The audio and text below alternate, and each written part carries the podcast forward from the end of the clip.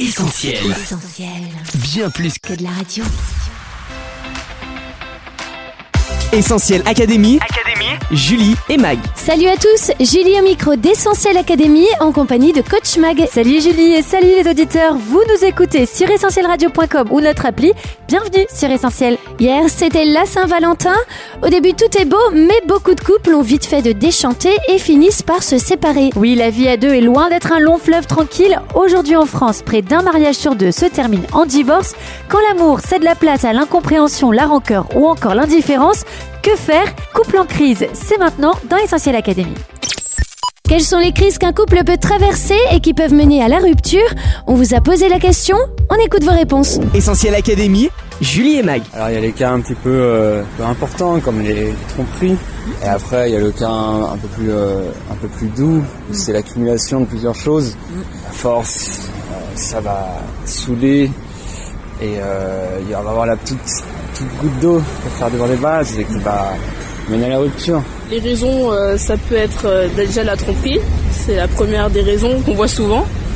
Ensuite, il y a aussi euh, bah, le fait de ne pas accorder l'attention, c'est aussi une raison. Donc, euh, si la personne n'accorde pas l'attention, bah, on va voir ailleurs. Donc, ça ramène à la tromperie directement. Une des raisons euh, d'une rupture, le manque de communication entre les deux personnes. euh, et puis euh, non, avec le temps, euh, toujours faire des choses euh, pour rester ensemble et euh, pour maintenir la relation. Moi, euh, ce serait du coup euh, le manque de communication, mais pas que. Le manque de communication, c'est que le début. Après, il faut aussi euh, savoir écouter et entendre son partenaire, parce que euh, si on a quelqu'un en face qui euh, ne comprend pas ce qu'on lui dit, bah communiquer servira à rien. Voilà. À mon avis, je pense si on n'arrive pas à s'entendre vraiment pour euh, pour les trucs euh, qui, qui sont vraiment, c'est pas les trucs euh, généraux quoi, c'est les trucs très importants par rapport à nous deux, par rapport au couple. Si on n'arrive pas à être d'accord par rapport à ça, bah, disons pas euh, à 100%, mais à un certain niveau, très haut quoi, euh, on arrive à risquer euh, la rupture et vaut mieux ne pas rester ensemble. Pour moi, ça serait euh, la communication. En fait, c'est hyper hyper important de communiquer pour un couple. Il faut vraiment tout se dire et il faut pas se cacher des choses. Il faut vraiment être honnête. Et deuxième chose, ça serait du coup les réseaux sociaux. On peut vite devenir parano à cause de quelques quelques petites choses assez bêtes, mais mais franchement, ça joue et euh, il faut pas trop s'attarder à ce qu'on voit sur les réseaux sociaux et plutôt euh, faut s'attarder à ce qu'on voit euh, dans la vraie vie. Merci à tous pour vos réponses. Angelina et Brad, Kim et Kenny, Shakira et Gérard, Amber et Johnny. La crise n'est pas réservée qu'aux people. Aujourd'hui, les couples se défont aussi vite qu'ils se font. Effectivement, Julie, le divorce en France est presque devenu une simple formalité. À l'heure des divorces parties, il se règle le plus souvent à l'amiable et parfois même en ligne. Et les chiffres sont frappants avec un taux moyen de 45%. C'est un couple sur deux qui se sépare. Et puis si aujourd'hui le mariage a moins la cote et que beaucoup privilégient l'union libre, on fait néanmoins le même constat. Là encore, les couples se séparent davantage. Plus répandu que jamais, la rupture amoureuse fait le bonheur de la presse à scandale, mais aussi des réalisateurs de films. Anne Marronnier, acceptez-vous de ne plus avoir pour époux Marc Marronnier, ici présent? De la dispute de trop, J'abandonne. Quoi? J'abandonne. Je suis sûre que j'ai droit à beaucoup mieux que ça dans la vie. À quelqu'un capable d'avoir des égards. à l'annonce aux enfants, Donc, on vous a réunis ce soir pour vous annoncer, On divorce. Pardon? On divorce. en passant par le constat d'échec, Ma femme m'a quitté pour son patron. la séparation est presque devenue une banalité. Et puis les couples se défont aussi en chansons sur des mélodies restées dans les mémoires, Je suis venu te dire que je m'en vais. comme le temps l'amour passe, Avec le temps va, tout s'en va. et après avoir aimé, on vient à se désaimer. On peut s'aimer. Se désaimer. Celui qu'on aime part, Ben Ben, tu m'as quitté. mais les blessures restent. Sometimes it lasts and loves, but sometimes it hurts instead. Au revoir à l'être aimé, qui parfois nous quitte sans raison.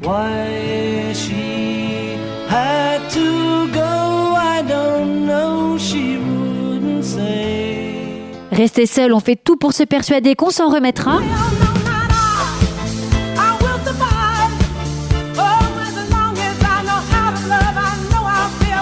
Même si parfois force est de constater qu'on l'aime encore.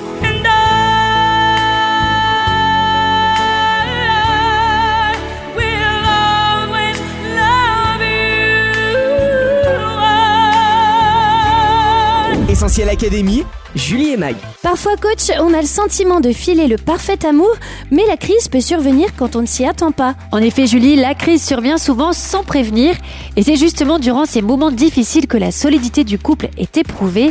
Soit on reste unis face à l'adversité, soit le couple éclate en plein vol et se déchire. Parmi les sujets de tension qui peuvent cristalliser les relations, il y a la belle famille. Heureusement, tout ne se passe pas à chaque fois comme dans Roméo et Juliette. La haine, la haine. Mais c'est plutôt comme dans Sa mère ou moi. Je sais que ma mère peut être un peu difficile. Même s'ils sont très attachants, quand les beaux-parents sont vraiment trop présents, Oh, Qu'est-ce que tu veux que je te dise? On n'arrive pas à couper le cordon, voilà, c'est tout. voire envahissants, J'observe une dynamique familiale très intéressante. ça se passe moins bien. Mieux vaut trouver la juste distance pour préserver de bonnes relations. Autre source de tension, l'argent. Quand l'un dépense tout alors que l'autre s'évertue à faire des économies, c'est l'équilibre financier du foyer qui est menacé et les relations deviennent forcément plus tendues. Même chose lorsqu'on n'est pas sur la même longueur d'onde financièrement parlant. Par exemple, madame veut voyager, monsieur préfère investir son argent ailleurs ou que l'un des conjoints reproche injustement à l'autre de ne pas gagner assez. Les relations peuvent carrément se déliter lorsque le chômage vient frapper à la porte, situation pas facile à vivre, d'autant plus quand l'autre s'épanouit professionnellement. Le travail est d'ailleurs au cœur de beaucoup de disputes et les horaires tiennent une bonne place parmi les nombreuses causes qui peuvent pousser un couple à la crise. Entre ceux qui rentrent trop tard et ceux qui finissent trop tôt, il est parfois difficile de s'adapter au rythme de l'autre. On a le sentiment de gérer trop de tâches à la fois, que ce soit au travail ou à la maison. On peut se sentir seul face à la prise en charge des enfants et des tâches domestiques. Si aucune mesure n'est prise pour la diminuer, la charge mentale peut rapidement devenir un motif de rupture.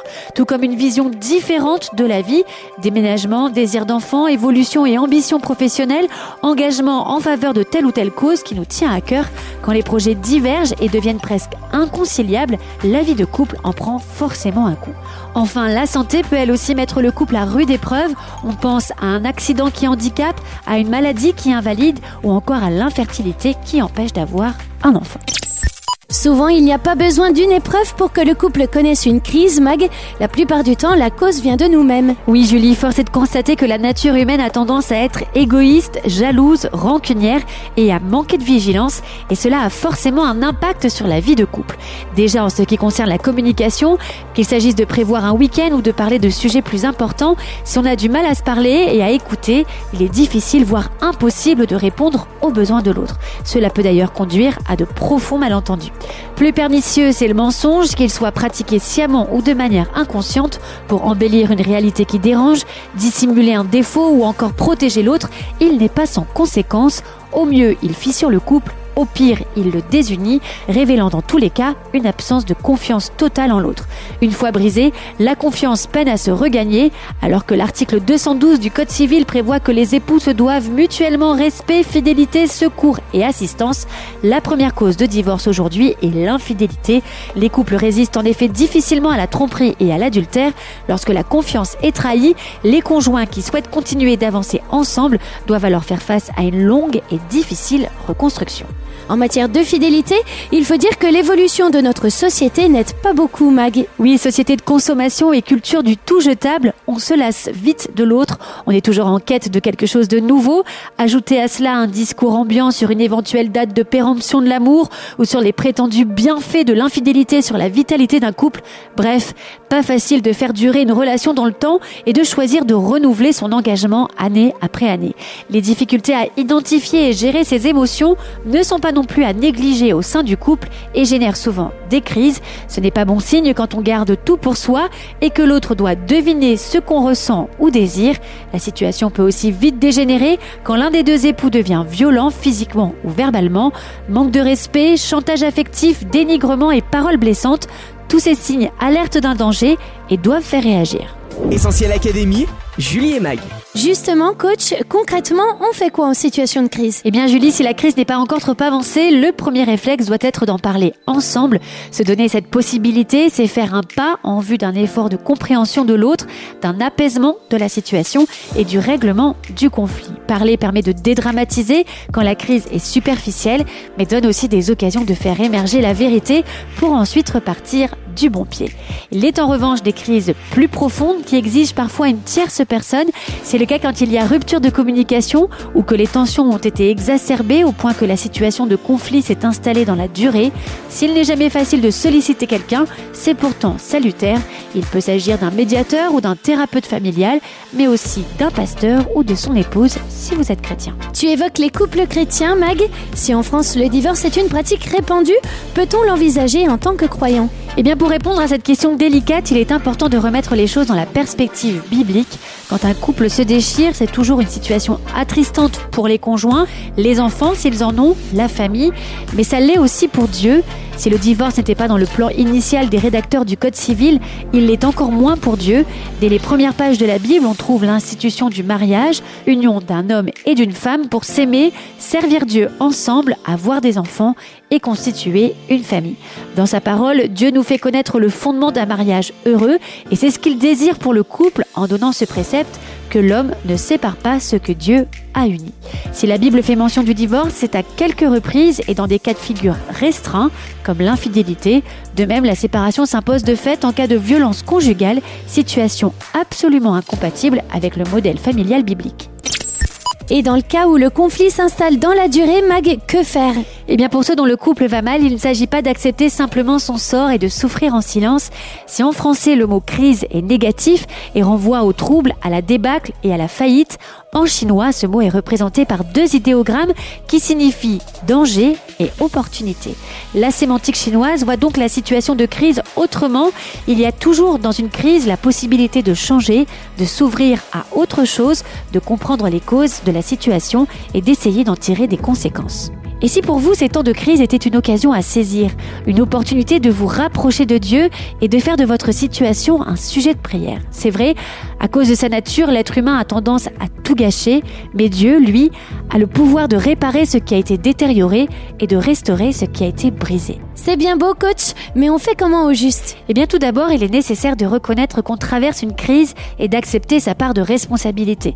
Être vrai et en parler, c'est le début du processus. Le roi David l'exprime parfaitement dans la Bible lorsqu'il dit Tant que je me suis tu, mes os se consumaient et ma vigueur n'était plus que sécheresse, j'ai dit j'avouerai mes transgressions à l'Éternel. Avouer et demander pardon, c'est la deuxième étape. Demander pardon à son conjoint pour le tort qu'on lui a fait et redonner des gages de confiance, mais aussi accepter de pardonner celui ou celle qui nous a trahis ou blessés. Et c'est crucial, demander pardon à Dieu pour le mal qu'on a fait. Enfin, c'est la dernière étape, tout faire pour réparer les torts commis et repartir sur de bonnes bases. Le processus est long, mais il n'est pas impossible quand on choisit de mettre Dieu dans l'équation, parce que vivre le pardon plutôt que l'amertume, le don de soi plutôt que l'égoïsme, la fidélité plutôt que la trahison, avouez-le, ça ne peut pas provenir de nos propres forces. Seul Dieu peut faire résister un couple à toutes les crises et permet de tenir coûte que coûte malgré les épreuves de la vie. Si on reste fortement attaché à lui, Dieu affirme que la corde à trois fils ne seront pas facilement et que la maison construite sur le roc, entendez par là sur Jésus-Christ, résistera à toutes les tempêtes. Enfin, en matière de crise, qu'elle soit mineure ou majeure, un autre texte bien connu de la Bible offre à tous les couples de sacrés repères. C'est la définition de l'amour parfait dans 1 Corinthiens 13, patient, plein de bonté, il n'est pas envieux et ne se vante pas, il ne s'enfle pas d'orgueil, il ne fait rien de malhonnête, il ne cherche pas son propre intérêt, ne s'irrite pas et ne soupçonne pas le mal, il ne se réjouit pas de l'injustice, mais il se réjouit de la vérité, il pardonne tout, il croit tout, il espère tout, il supporte tout. Cet amour, nous dit la Bible, ne meurt jamais. Essentiel Académie, Julie et Mag. Merci coach pour ces conseils. Pour résumer, on retient 1. que 45% des couples français s'aiment avant de se désaimer. 2. que l'argent n'est pas seulement le nerf de la guerre, mais aussi une cause très fréquente de conflits et de crises conjugales. 3. que rester vigilant permet de prévenir un grand nombre de crises. 4. que dans certains cas, ça peut aider d'en parler à une personne de confiance. Enfin 5.